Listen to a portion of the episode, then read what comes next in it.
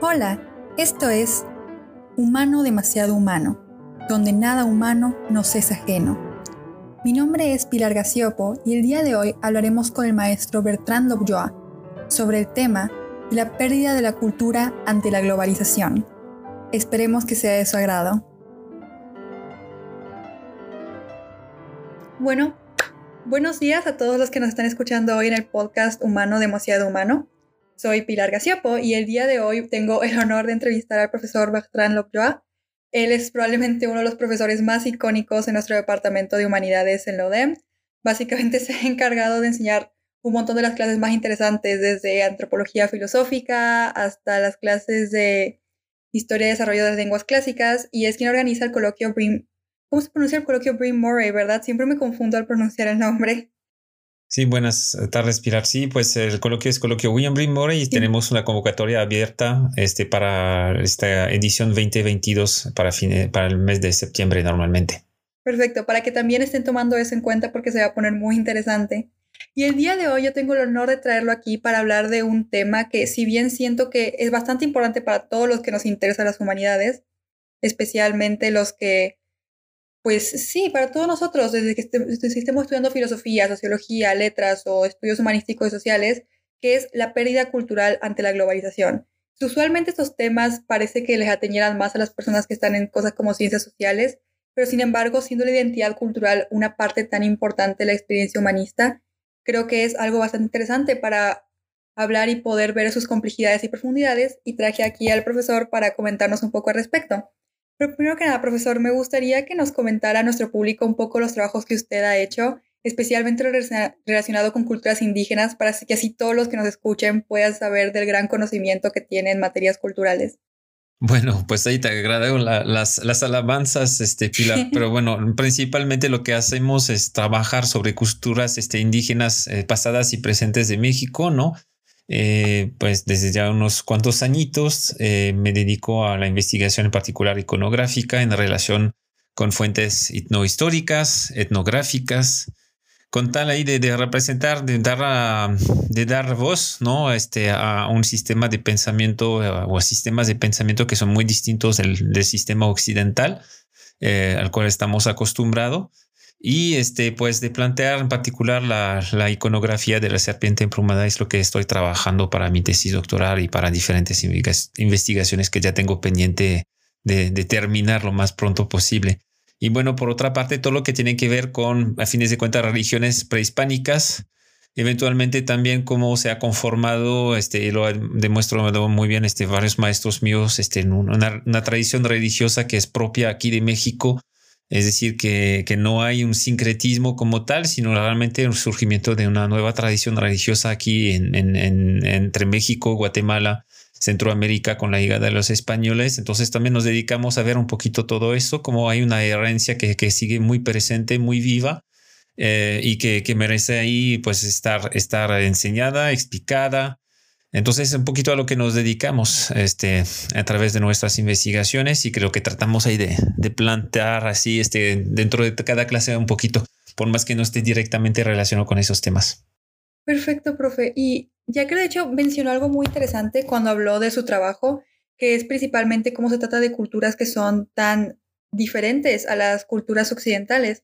Y esto fue de hecho la razón que me llevó a pensar ese tema que siempre me ha parecido muy interesante, que este mundo es un mundo globalizado. Toda la época, parte de la época moderna y ahora época contemporánea se ha caracterizado por esa globalización donde ya está creciente comunicación e incluso interdependencia entre lugares completamente distintos del mundo, algo que no hubiera pasado hace siglos y ahora es completamente común saber lo que está pasando del otro lado del mundo, lo cual puede parecer también tener muchos beneficios. Sin embargo, no podemos negar que hay ciertas naciones que parecen manejar las riendas de esta globalización, principalmente ciertas potencias occidentales, como son Estados Unidos, muchas en Europa. Díganos, profesor, ¿se podría decir que lo que vemos hoy en día, más que una verdadera globalización, es más bien un acomodamiento de las culturas no occidentales hacia las culturas occidentales y sus valores?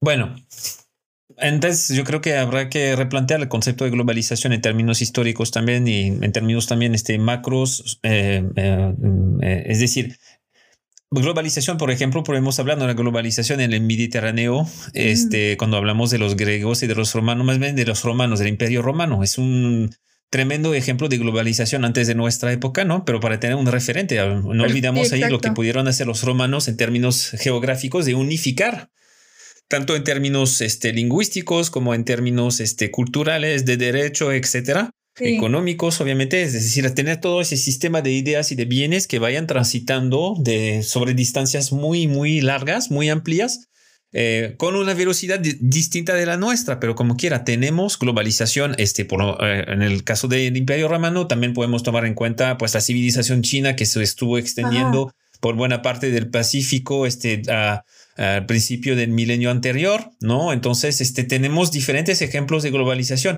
y de cierta manera también podemos plantear la idea de que con la, creación de la, de la Triple Alianza este, dirigida por México Tenochtitlan durante el siglo XV, este, se desarrolló una, una, globalización a nivel local, ¿no? Es decir, que mm. desde el centro de México pues los mexicas iban este, dirigiendo, iban intercambio, bienes, lenguas, conceptos, iban recibiendo de otra parte también ellos, este, pues eh, toda esta, esta, todas esas visiones que había del, del, mundo, esas ideas, esos bienes.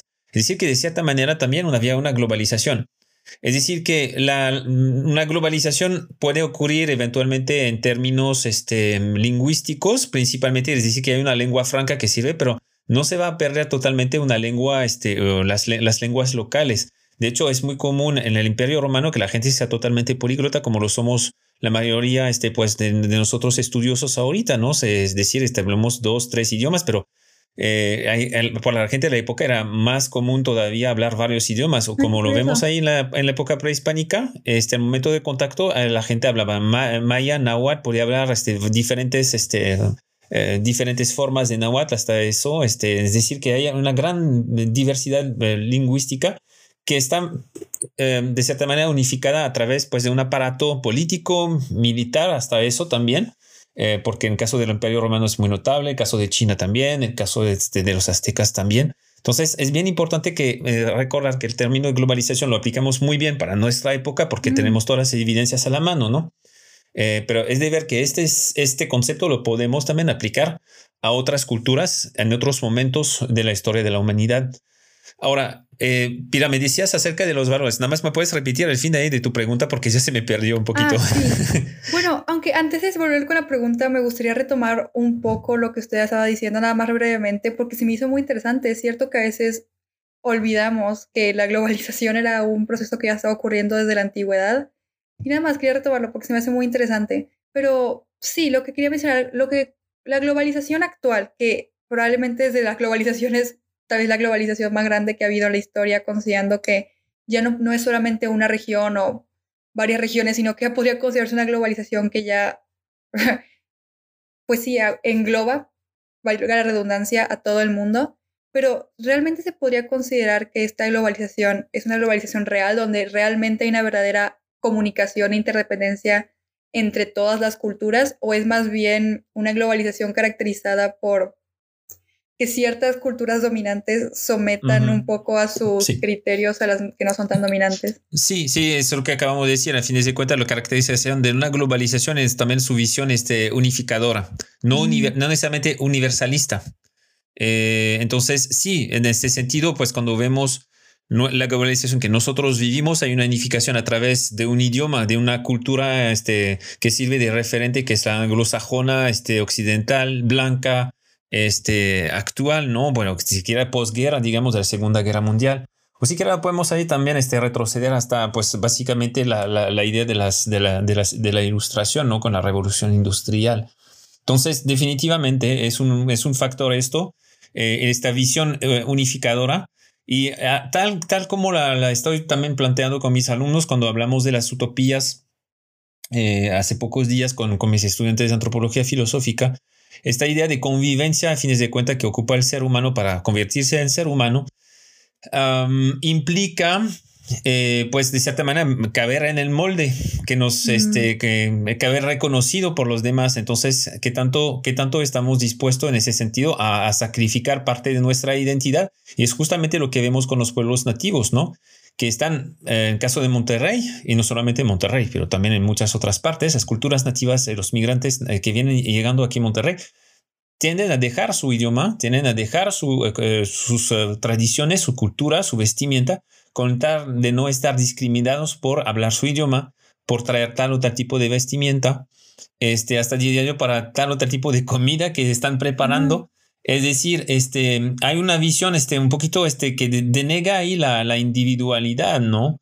Este, con tal, eh, con tal de, instaurar una visión este, totalmente, este, totalmente unificadora y estereotipada en ese sentido, en solo, en solo tipo ahí de, de, de cultura, de, comportamientos y demás. Entonces, definitivamente, Pilar, podemos decir esto, que sí, la, la globalización tiende a hacer desaparecer justamente las culturas que no están tan desarrolladas, en el sentido de que no están tan numerosos los hablantes de tal o tal idioma. Y lo vemos muy bien aquí en México, cada vez hay menos este, hablantes de, idiomas nativos, ¿no? Eh, salvo este náhuatl o el maya eh, que tienen todavía una buena, buena cantidad de hablantes. Eh, hay muchos de los 63 idiomas que se hablan en este país que están eh, pues eh, en peligro o que están ahí a punto de desaparecer porque queda uno, dos, tres o menos de 10 locutores. Entonces, pues eso es el producto también de una, de una reflexión que hubo a principios del siglo XX, este, y siquiera antes, este, primero este, durante pues las guerras de reforma, después de las guerras de reforma con, con Juárez y luego con Porfirio Díaz de de unificar la nación, ¿no? A través de un sistema educativo que sea compartido para todos. Esta visión de la educación, por ejemplo, unificadora a través del castellano, la retomó, por ejemplo, Vasconcelos, José eh, Vasconcelos, este, a través de la raza cósmica, lo que plantea es una, una raza este, propiamente mexicana, ¿no? Que hablara castellano y que dejara de utilizar justamente los, los, los singularismos este, culturales que podemos ver en, diferentes partes del país, ¿no? Entonces, este, ah, definitivamente, la, globalización ha perjudicado mucho al desarrollo de, otras, eh, de otras culturas, ¿no? Qué curioso que menciona eso. Me, me, encantó la última referencia que hizo a la raza cósmica Vasconcelos, era una teoría que ya conocía y me parece que fue un buen ejemplo usarla porque encapsula muy bien uno de estos problemas tan graves que hay con la globalización. Vemos tanto esta idea de una supuesta unificación y de la idea de que tal vez todos podríamos llegar a ser una sola, sí, como una sola cultura que no se toma en consideración las diferentes culturas que se van a perder en ese, en ese proceso y las diferentes formas de vida que se van a perder. Y me encantó que usara ese ejemplo porque realmente, para quien no haya investigado sobre la raza cósmica, la idea de José Vasconcelos de cómo las diferentes culturas en Latinoamérica, principalmente europea, asiática, africana, indígena, se iban a juntar y crear esta sola raza mexicana, sí, a priori, si la escuchas primero suena bien padre de que, ay, qué bien, nos vamos a unificar todos, pero cuando lo pensás bien, también pensás en todas las pérdidas de identidad cultural que eso implica. Qué bueno que hizo esa diferenciación entre unificación y universalidad, porque tienden a confundirse y a veces no nos damos cuenta cómo una puede llegar a cancelar a la otra. Y ya que estamos ahí, menciono algo muy interesante, porque siento que usualmente cuando se habla de la pérdida cultural en la globalización, mucha gente tiende nada más a culpar, por así decirlo, a las culturas dominantes como casi como si fuera una conspiración de parte de los estadounidenses, ingleses, para que de ellos para presionarnos a perder nuestra cultura, pero sin embargo, es algo que a veces los mismos gobiernos de los mismos países que no son poderosos, como el de México, parecen institucionalizar.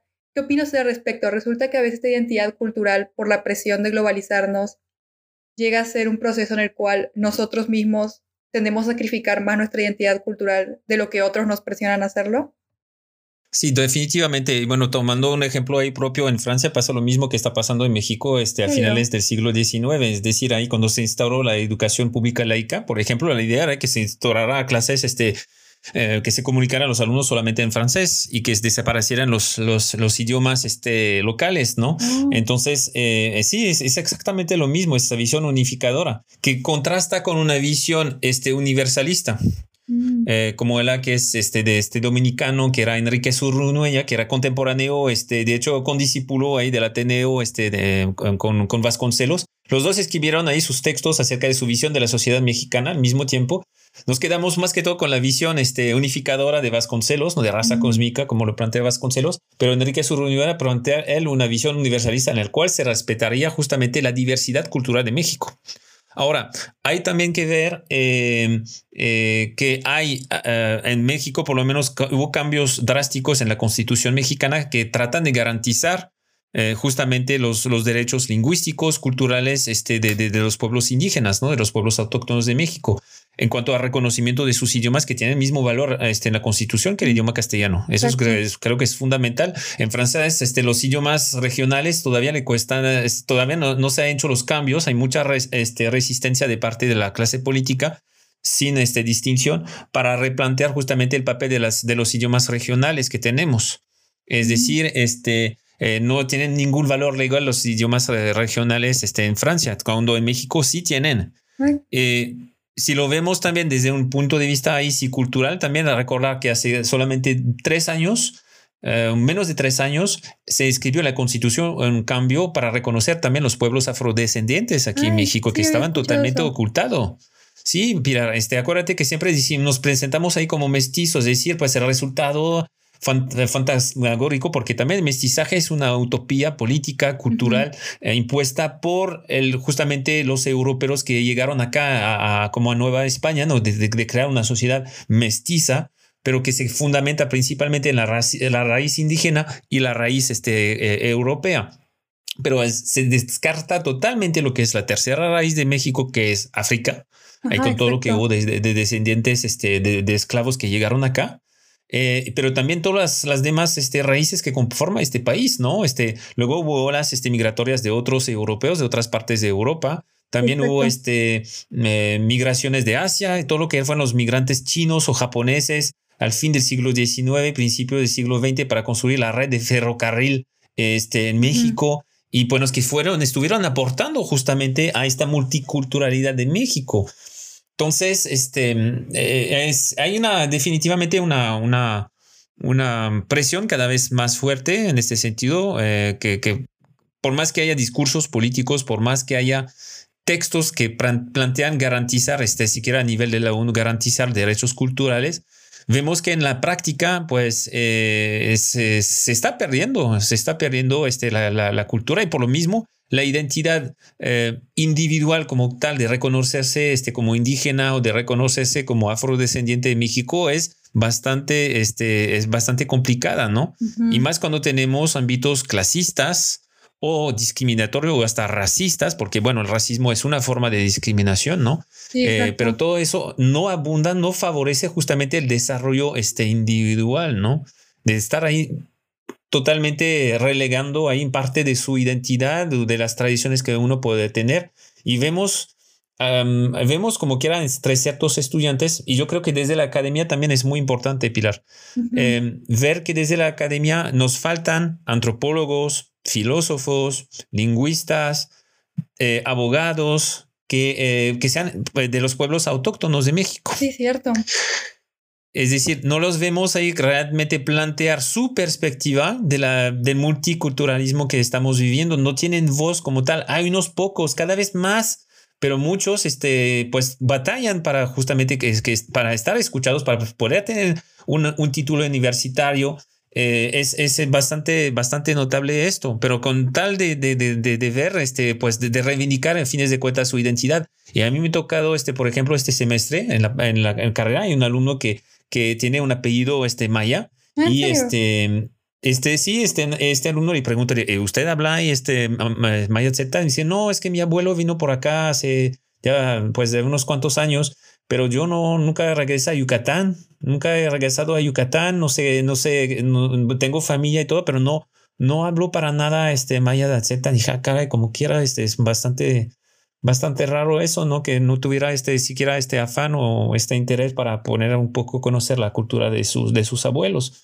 Pero es lamentable, lamentablemente cada vez más presente eso. Entonces, definitivamente una cultura, eh, una cultura así como las culturas indígenas, va a nutrir, va a permitir el proceso de identificación y de incorporación o de integración de inclusión a un grupo cultural como tal, pero sirve también para nosotros que no pertenecemos a esta cultura, también tener otro espectro, tener otra perspectiva acerca de la realidad de los problemas que puede tener este, un país como México, ¿no? Exacto. En fin, bueno, por lo menos lo que te puedo decir acerca de, esa pregunta. No, tiene completamente razón. Se pierde mucho la perspectiva de los problemas de un país si ignoras completamente a toda una comunidad dentro del país. Me pareció muy interesante que lo hubiera mencionado. Y ya que estamos, de hecho, un tema que quería hablar, porque si ya me interesa, creo que a todo el mundo le va a interesar mucho ese tema de la pérdida cultural ante la globalización. Pues lo primero y principal estamos pues nosotros, como México. Ya nos mencionó mucho del aspecto social contemporáneo, pero usted que es antropólogo, ¿cómo esta pérdida cultural ante la globalización e incluso este separarnos de nuestra identidad cultural puede llegar a afectar en el futuro la preservación histórica de las comunidades indígenas, especialmente los estudios históricos, arqueológicos, con toda esta pérdida cultural? ¿Qué riesgo están corriendo estos estudios actualmente en México? Pues es lo que yo creo que apuntas hay un problema muy, muy, muy serio del cual hemos, acabamos de comentar, es ver qué tanto podemos involucrar de las comunidades este, autóctonas cómo podemos integrar justamente a esa gente a un campo de investigación que sea este, una visión científica que también es un marco de conocimiento totalmente occidental, ¿no? Que tanto pueden combinar tanto su marco de conocimiento propio con el nuestro.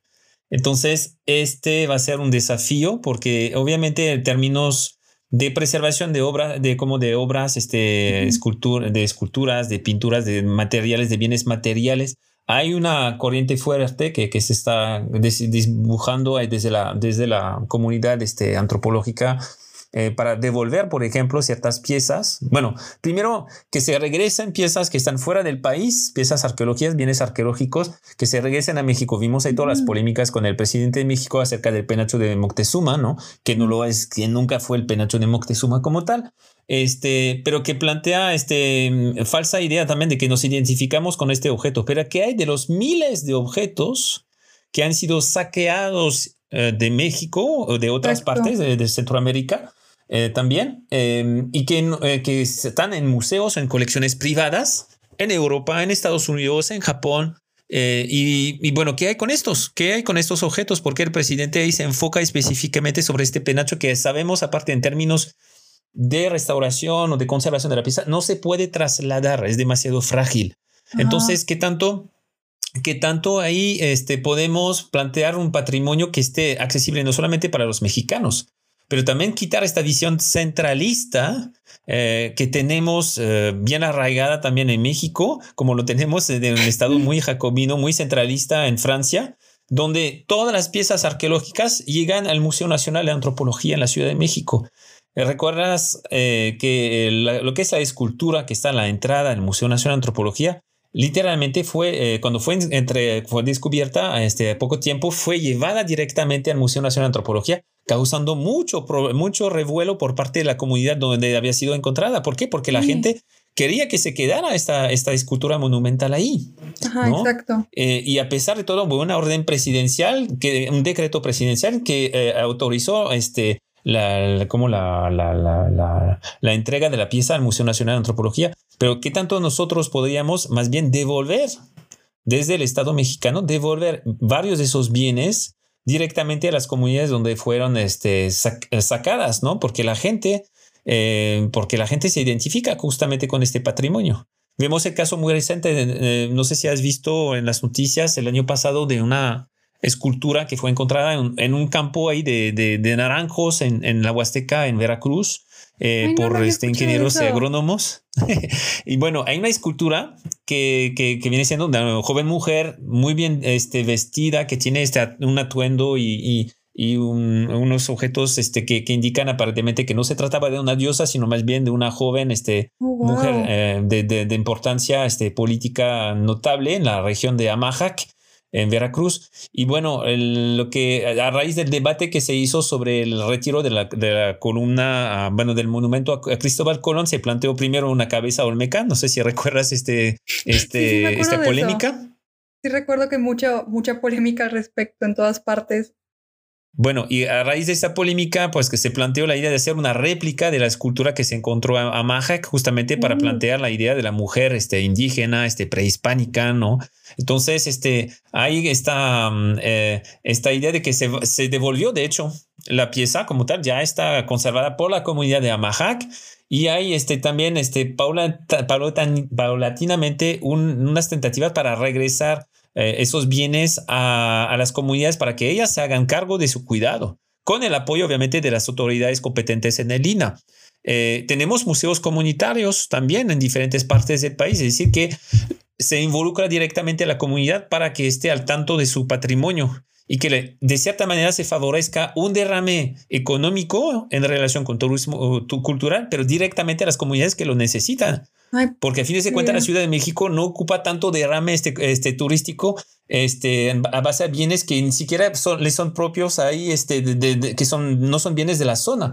Entonces, es, la idea es eh, involucrar en este sentido las autoridades para que devolvieran eh, las piezas correspondientes y que se vaya fortaleciendo un proceso justamente de construcción de identidad cultural a raíz este, de las culturas este, pasadas, ¿no? El inventar las culturas presentes, reconstruirlas conforme a lo que fue este, su el territorio donde están esas poblaciones eh, en, con el, en, el pasado. Entonces, eso es, creo que es una pista interesante, eh, pero es todo un reto porque son realmente tentativas muy esporádicas tenemos un problema muy fuerte en México y tú lo sabes muy bien. Eh, tenemos un problema muy fuerte en cuanto a la ciencia, al desarrollo de las ciencias en México. El presupuesto es cada vez más reducido, tanto para ciencias básicas como y más todavía para nuestras disciplinas que son las humanidades y las ciencias sociales. Los presupuestos para eso son realmente ridículos. Eh, y pues obviamente afecta a la conservación del patrimonio, afecta este, pues la, siquiera los proyectos de investigación, la conservación, difusión, eh, que son ahí de las tres tareas, este, eh, tareas que tiene justamente el INA, pues ya no están realmente este, contempladas este, desde, la, desde la autoridad este, a nivel federal. Y en pocas ocasiones las autoridades estatales ahí meten dinero al bolsillo o sacan dinero del bolsillo para poder hasta apoyar proyectos este, de mm, integradoras, integradores, pero este, en relación a cultura y, y, turismo. El caso de Guanajuato, por ejemplo, es uno de los pocos que tenemos en el país. Veracruz trata de hacerlo, pero realmente está mucho menos desarrollado que en Guanajuato en este sentido. Es decir, este, yo creo que la, solución viene con una reasignación eh, y una, un involucramiento de las comunidades locales, de un diálogo que debe haber entre nosotros antropólogos, con, este, con este, las comunidades. Es decir, ahí poner realmente de, bien a, sobre la mesa la perspectiva EMIC, es decir, ¿qué piensan ahí? Ponernos en la, ser empáticos en el sentido de ponernos en, la mente eh, en los zapatos o sentimientos de tal o tal comunidad, ¿no? Para que vayan desarrollando, vayan construyendo su, eh, fortaleciendo su, eh, su cultura. Me gustó muchísimo lo que dijo. Mencionó también lo de los museos y me hizo muy interesante porque realmente es cierto. Principalmente hablamos de recuperar todos esos objetos y hablamos de recuperarlos para México, pero nunca pensamos en las comunidades específicas de donde viene. Y eso es también un gran problema de esta pérdida de identidad cultural. Olvidar que no solo está la cultura mexicana, sino hay diferentes culturas dentro de la misma cultura mexicana y cada cual a veces tiene sus propios patrimonios. Y me pareció muy interesante que trajera ese tema a colación. Sé que esto también ya está algo fuera de su área de expertise, pero cree que este problema que están, pero tal vez sepa algo respecto de esto, de que este problema que estamos teniendo, sobre todo de identidad cultural y preservación en México, ¿se podría aplicar a situación en el resto de Latinoamérica? Ah, definitivamente. Eh, es algo muy presente este, en otras partes de, de, como del continente, del cono sur en particular, ¿no? Este, vemos el problema que están enfrentando este, los grupos este, eh, ciertas comunidades indígenas o autóctonas del Amazonas, ¿no? Frente del río Amazonas, alrededor del río Amazonas o de, de Amazonia en general, eh, que van luchando contra proyectos este, de, de, como de agricultura extensiva, de explotación eh, de recursos naturales, de también de minerales eventualmente y que están totalmente aniquiladas, es decir, este, no dudan ahí esos, esos grupos industriales o mineros en pues en, sacar a la gente ahí de, su territorio o a masacrarlos, ¿no? Eh, es algo bien, este, bien feo que podemos ver en particular en Brasil, pero también este, en Paraguay, ahí pasa exactamente lo mismo, con todas las consecuencias, no solamente en términos culturales, sino en términos medioambientales, es decir, destrucción ahí del medio ambiente y que básicamente pues es el, eh, la, conexión que, y justamente lo que define la cultura de esos grupos en, el, eh, en Amazonia. Ahora, también lo vemos, este, este tema del problema de la reapropiación de los bienes culturales tangibles y, eh, no es tan intangible, no hay tanto problema, pero la recuperación de los bienes tangibles por parte de otros grupos, por ejemplo, en Perú, en el Perú o en, Bolivia, eh, donde también de vez en cuando vemos eh, cómo estos países recuperan piezas de colecciones, de ventas de subastas ilegales y que pues de cierta manera participan de la idea de justamente reconstruir la identidad nacional una identidad que también eh, no necesariamente no es una, identidad multicultural, sino una, una identidad también este, desde una perspectiva occidental, blanca, este, como, como solemos verlo aquí en México, pero igual los pueblos, yo siento que en ese sentido eh, los pueblos eh, nativos también empujan mucho en, en, Bolivia, en Perú, para recuperar justamente los, los vestigios de, sus antepasados y justamente entender que esos, eh, esos bienes culturales tienen un valor, eh, no solamente, eh, bueno, para nosotros tienen un valor artístico más que todo, pero para esa gente tiene un valor espiritual y religioso tremendísimo, ¿no? Exacto. Entonces, eso es la, parte de, religión, de espiritualidad, es lo que define justamente a un individuo, define a una comunidad. Y estamos literalmente pisoteando esto, este, y, y, lo vemos también, entonces, claramente en, la América Latina en general, en Sudamérica, en los países que te comenté, pero también eh, lo podemos observar en Guatemala, en Salvador, que todos esos países que tienen un patrimonio este, tangible e intangible muy, muy este, diverso eh, y que, que, no está eh, valorado como tal, ¿no? Este, menos ahí sus representantes, bueno, salvo uno que otro caso este, mediático, pero realmente tenemos este problema de, de, de apagar ahí cualquier este, veleidad de reivindicación cultural eh, todavía por lo mismo por lo mismo de una visión este unitaria no unificadora más bien. Exacto. Qué bueno que mencionó me traía me pareció interesante traer el caso Latinoamérica a colación pues porque soy argentina y concuerdo también en menos en mi país creo que poco o nada se habla al menos también cuando yo vivía en Argentina desde en tiempos recientes poco más de las comunidades indígenas que tristemente en Argentina son muy pocas porque hubo un presidente en el siglo XIX que hizo un exterminio a las poblaciones indígenas y hasta hoy quedan las consecuencias de eso. Creo que como latinoamericanos, porque sé que este podcast también lo escucha gente alrededor de Latinoamérica, tenemos esta obligación también de preguntarnos de nuestras, pues de las raíces indígenas de nuestros países, especialmente en estas épocas, porque con lo de la globalización, tristemente siento que Latinoamérica, es más, voy a decir América en general, incluiré a las comunidades indígenas de Estados Unidos y Canadá en esto, Nuestras regiones han sido las que más han sufrido, principalmente por la larga historia colonial que llevamos. Todas las regiones no occidentales han sufrido esta pérdida cultural, pero en nuestro caso, precisamente por esta larga, esta historia especialmente larga de colonización, siento que hemos sido de los que más hemos sufrido esta pérdida de nuestra identidad cultural. Y me parece muy importante que primero que nada veamos los ojos de nuestra propia región y vemos cómo estamos perdiendo esto, tanto las, tanto las tradiciones pasadas como las presentes, vaya. Y, bueno, en ese sentido, lo que acabas de comentar, Canadá y Estados Unidos están muy adelantados en, este, en estos temas, justamente. Curiosamente, hay colecciones privadas que, que no dudan ahí a tener este, objetos de otras partes del mundo, ¿no? Pero, por ejemplo, hay diferentes leyes, tanto en Canadá como en Estados Unidos, que garantizan el regreso, la devolución eh, de objetos eh, y más de restos humanos, oh, ¿no? Es decir, que fueron exhumidos este, en contextos arqueológicos y estos eh, pueblos, eh, pues básicamente por, por razones que son eh, principalmente religiosas, requieren de la presencia de, de, sus antepasados para diferentes rituales. Este, entonces, lo que, lo que se ha planteado es justamente garantizar la devolución de esos restos humanos, pero también este, en términos de, de otra vez ahí de espiritualidad y de, de fenómenos religiosos, ver cómo se puede garantizar el acceso a ciertos eh, lugares que son lugares sagrados para estas poblaciones, ¿no?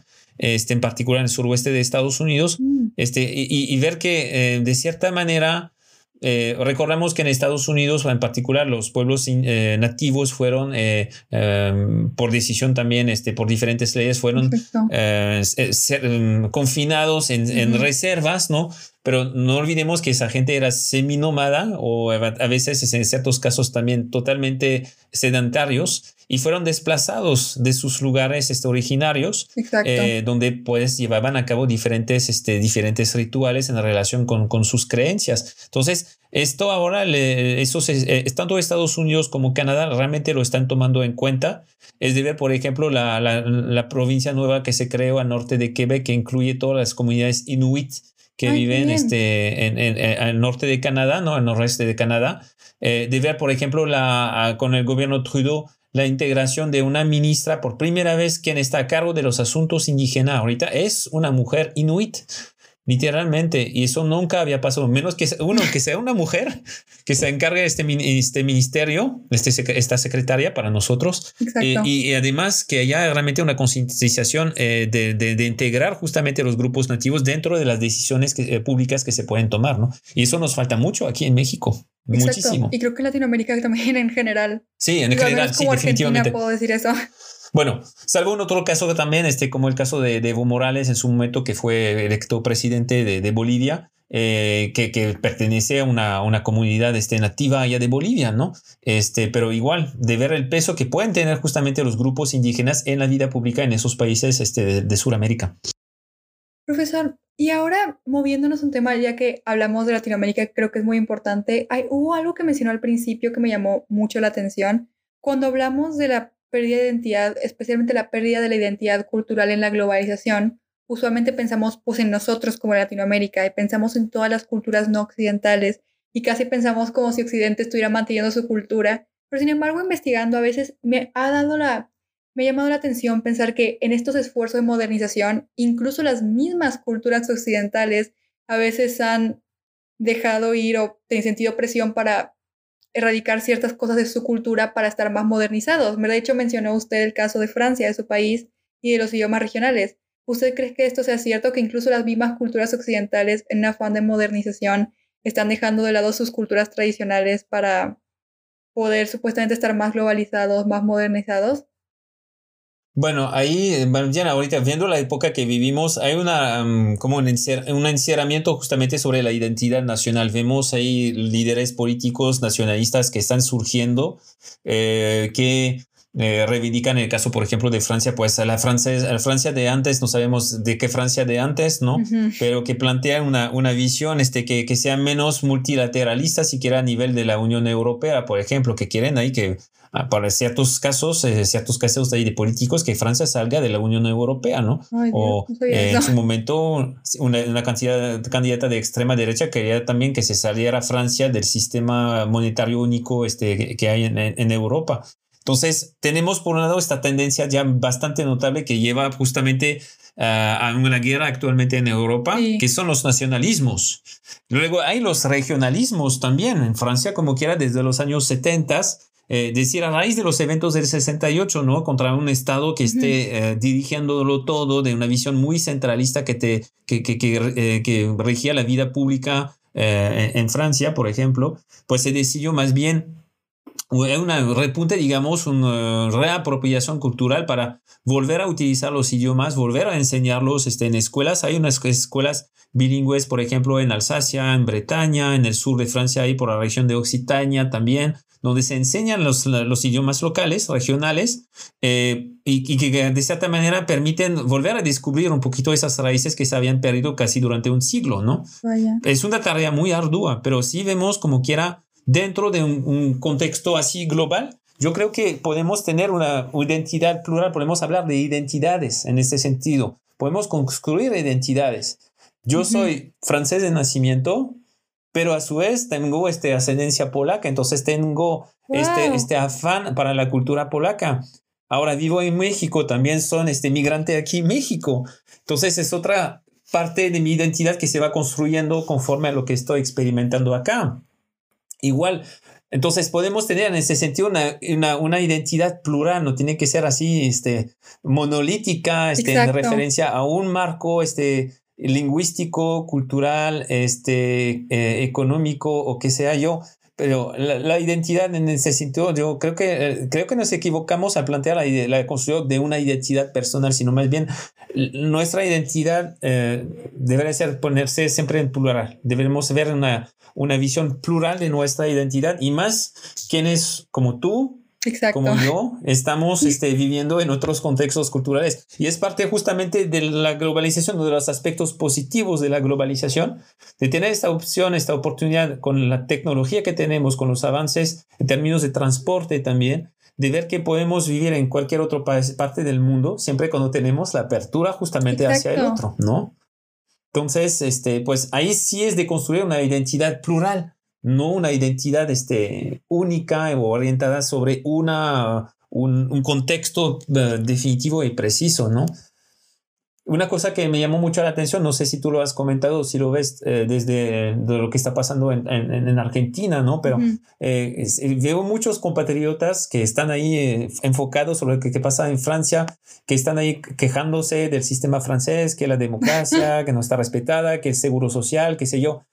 Pero del momento que justamente hacen este paso de un lado, de vivir en otro país, en particular vivir en otro país que, eh, que no sea de la Unión Europea, se dan cuenta de todas las ventajas que hay de vivir en Francia, ¿no? Entonces están ahí por, ya están, están viendo este, que, que, que la identidad francesa no es, no, no se construye a partir de una visión que remonta a los galos, por ejemplo, sino que más bien se han nutrido diferentes olas migratorias de diferentes eh, culturas que siquiera vienen este, de vecinos, ¿no? Este, tanto desde el lado de, de Reino Unido como de, Europa este, la, eh, del sur, ¿no? Entre Italia, España y todo eso. Y, y a fines de cuentas es lo que, lo que construye una, una identidad está en, en, perpetua construcción.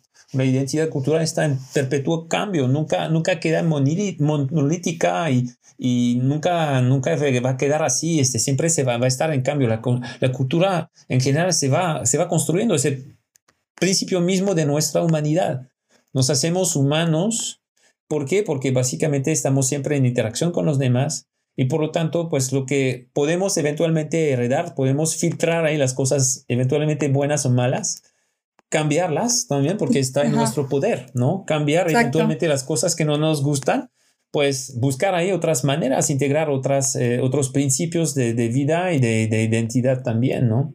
Entonces, este, y ver, y ver una cosa también este, en términos ahí de, de, identidad, qué tanto eh, como seres humanos somos tan distintos de nuestro, de nuestro, de nuestro entorno. Ahí voy en particular a regreso a, Amazonia, ¿no? Sí. Eh, donde, hay, donde se considera básicamente que lo que no hay división entre naturaleza y ser humano. Ah, donde hay una visión más antropocéntrica en el sentido de que la naturaleza también eh, tiene rasgos humanos, más bien. Entonces es muy interesante y a su vez hay concepciones en el cual el ser humano está totalmente diluido en la naturaleza, ¿no? Entonces, este, es, es, son otras perspectivas que, que, la nuestra que hay que, que, tomar en cuenta para, para definirnos también. En fin, pero bueno, ahí, ahí sí implica un cierto, un, un, un examen de conciencia realmente a fondo y muy, muy profundo, yo creo. No, profesor, lo que dijo es muy interesante, especialmente siento, tal vez haciendo de que me da culpa, a veces como latinoamericanos tenemos a pensar, sobre todo viendo hacia el viejo mundo, Europa, hacia África, tal vez tome una misma consecuencia de la globalización, lo vemos todo muy unitario, de que así, ah, Europa, la cultura europea, pero usted, por ejemplo, tiene razón de que hay tanta diferencia en un mismo continente, en un mismo país, debo admitir, tal vez con algo de vergüenza, que empezó a hablar sobre la preservación de lenguas regionales en Francia y en mi mente me quedé, wow, es cierto, no había caído en la cuenta de que la misma Francia, que la vemos como Francia, este, pensamos en nada más la cultura francesa, están estas mismas lenguas regionales, estas pequeñas culturas dentro de una sola cultura. Y realmente siento que es algo que perdemos con esta visión unitaria, al darnos cuenta de las complejidades. Mencionó la historia de Francia, que es muy interesante, ¿cierto? Prácticamente todos los países europeos se han visto afectados por olas de migración. Y luego pensé también en Argentina, de que mi hermana ha pasado estos últimos meses haciendo una investigación sobre nuestro árbol familiar y ver nuestra propia historia familiar me hizo darme cuenta de la historia compleja de cultural argentina. En nuestra misma familia han habido personas, pues estamos seguros de que debemos tener antepasados indígenas porque teníamos algunos bisabuelos que eran morenos, morenos de, con rasgos indígenas. Claramente en mi caso se perdieron los rasgos, pero que está en mi ADN, ahí está de que encontramos familiares de Italia, de España, de Portugal, de Grecia, de Escocia. Entonces veo todo esto y tienes razón de que no puedo simplemente, o sea, soy argentina, estoy orgullosa, pero no puede ser solamente esta visión unitaria porque también hay muchas otras identidades que están dentro de mí. Y más viviendo acá en México, también hay una identidad cultural muy mezclada. Y siento que si todos pues los que escuchan el podcast, hacen el examen de conciencia que usted mencionó, se van a dar cuenta de que todos ellos también, al menos en el aspecto cultural, son una mezcla de todas estas diferentes identidades y no se puede ver desde un punto de vista unitario. Y es algo que tristemente perderíamos si caemos en este punto de vista, nada más simplificar las cosas y perder las diferentes complejidades y diversidades, incluso dentro de uno mismo.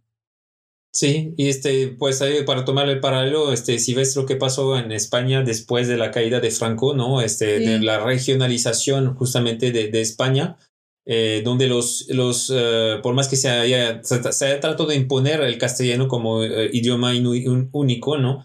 Vemos ahí el peso que pueden tener las, las diferentes provincias en España, este, unas hasta pidiendo autonomía Exacto. o independencia, ¿no? Es decir, que caemos otra vez en, en una visión unitaria eh, en caso de Cataluña ya por el 2016, si bien recuerdo. Sí. En el caso del País Vasco que estuvo en guerra terrorista durante muchas décadas, ¿no? Contra la autoridad y que, bueno, logró una, una cierta autonomía y pues eh, ver cómo esa gente eventualmente pone su identidad vasca, pero tampoco negan ahí totalmente para, para la mayoría su identidad española, ¿no? Es decir, que realmente esta idea de que no, no somos, este, no somos el, el, el, punto es que cuando dices soy argentina, es de ver ahí la nacionalidad, pero la nacionalidad no necesariamente refleja lo que, lo que somos como tal. Eh, la, la, la nacionalidad es, eh, es una contingencia a fines de cuentas, ¿no? Sí, exacto. Este, pues ahí sí es totalmente independiente de nosotros. Entonces, la, la identidad no se puede construir solamente en base a la nacionalidad. Mm.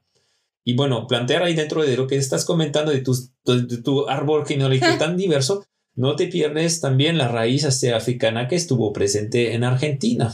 ¿okay? Debe haber probablemente, pero creo que aún no hemos encontrado al respecto. Mi hermana, cuando escuche este podcast, se va a enojar dándose cuenta de que tiene una nueva tarea porque ha pasado meses investigando y a veces tiene estas ansiedades que ya no encuentro nada. Entonces, encima va a escuchar este podcast y va a escuchar que aún nos falta investigar sobre la, sobre la pues claramente herencia africana ya se va a enojar de que tengo que investigar aún más, pero sí, creo que es un trabajo que todos tenemos de, de reconocerlo. Y es cierto, porque en Argentina tampoco reconocemos la herencia africana en nuestro país. De hecho, fue un fact para los que escuchan el podcast.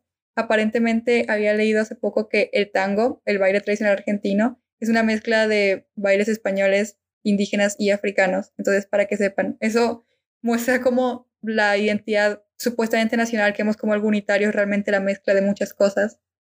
Y ya para terminar, hemos hablado de muchas cosas negativas de la globalización, de cómo se ha perdido mucha identidad cultural. Cualquiera que podría escuchar eso podría pensar que estamos diciendo que el mundo no debería globalizarse, lo cual no es cierto. Pero también hablemos de algunos posibles beneficios. Si está bien encausada esta globalización, esta comunicación cada vez más abierta entre culturas, podría llevar incluso a una mayor promoción cultural de culturas de las que usualmente no se hablan, como las culturas indígenas? Claro que sí, este, es de ver justamente los avances tecnológicos y esta pandemia también que nos Exacto. ha abierto muchas opciones, ¿no? Es decir, a través de la internet nada nos pide, por ejemplo, seguir un seminario sobre, este, qué sé yo, una, una, eh, una serie de, de, de, de, bailes que se hacen en, en Uzbekistán, por ejemplo, Ay, o de sí. ver eventualmente, este, eh, pues eh, tradiciones o derechos de uso en una comunidad de, de, Melanesia, es decir, que tenemos esta gran ventaja ¿no? de tener, gracias a la tecnología, sí. acceso a una información pues in, in, inmedible en este sentido y pues eh, si lo hubiera, si hubiera tenido acceso a toda esta información hace 20, 25 años, eh, cuando empecé mis estudios, créeme que las cosas hubieran sido diferentes, por más que ya en su momento había programas de intercambios este, de estudiantes pero que eran muy difíciles ahí de, de acceder este, o de poder este, eh, postular y demás, eh, con lo que implicaba también de vivir fuera del país, este, sin tener comunicación realmente con, con nuestros este, familiares o amigos en nuestro país de origen, ¿no? Entonces, eso Exacto. es de las cosas que, que debemos descartar. Tenemos un mejor acceso justamente a esta gran diversidad cultural eh, humana. Entonces, es una de, grandes, de, las grandes ventajas que, tienen, este, que tiene la, la, la globalización en ese sentido. Y más que globalización, yo creo que habrá que ver, eh, eh, pues, esta, este término que, que, que, utilizamos, este de multiculturalismo o de mm. eventualmente de multilateralidad, multi, multilaterismo, perdón. Es decir, este, ver que podemos tener eh, diferente, como, como lo que entonces esta gran complejidad, a fines humana, ¿no?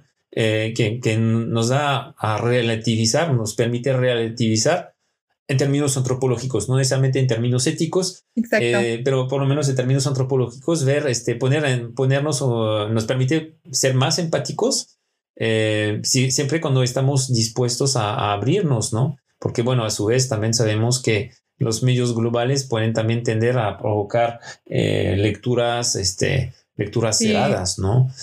Entonces, este, siempre, siempre, siempre, siempre es un hilo de, es un arma de doble hilo. Yo creo, como quiera, prefiero ver la, la, la parte positiva en este sentido, ¿no? Entonces, definitivamente, yo creo que, yo creo que sí, la, la globalización ha traído muchas cosas.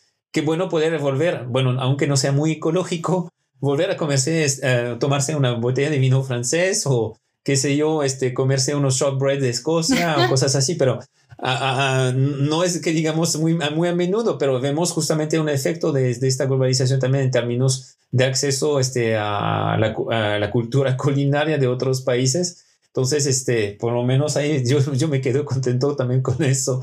Este, pero bueno, ahí sí, no, no, definitivamente no, no, debemos de, Sí, sí, no debemos echar todo para, para, para, ah, en la, a la calle, ¿no? Eh, por la ventana hay cosas muy destacables, eh, pero en, ese sentido yo creo que eh, la globalización nos ha permitido acceder y entender eventualmente para quienes están dispuestos a hacerlo, entender mejor pues al otro, a fines de cuentas. Estoy completamente de acuerdo. Como alguien que está obsesionada con investigar diversidad cultural, no sé qué haría sin bendito Internet. Ahí me hice fan de todo lo de investigar historia de Europa hacia África. No, no, no habría podido vivir hace 20 años sin tener acceso a esa información. Y ya, creo que esto sí ya sería lo último para cerrar. Mm, voy a hacer esta pregunta que creo que es muy importante. Desde su punto de vista como antropólogo, ¿cómo cree que podremos encontrar este punto medio entre enriquecernos, tomar lo que tomamos de otras culturas gracias a la globalización, sin perder nuestras identidades culturales. ¿Cree que se puede alcanzar ese punto medio? ¿Cómo puede alcanzarse? Dios, qué pregunta tan difícil. Ay, sí, este, pues yo creo que, ja, pues sí, sí, realmente es creencia, ¿no? Este, tener fe en este sentido.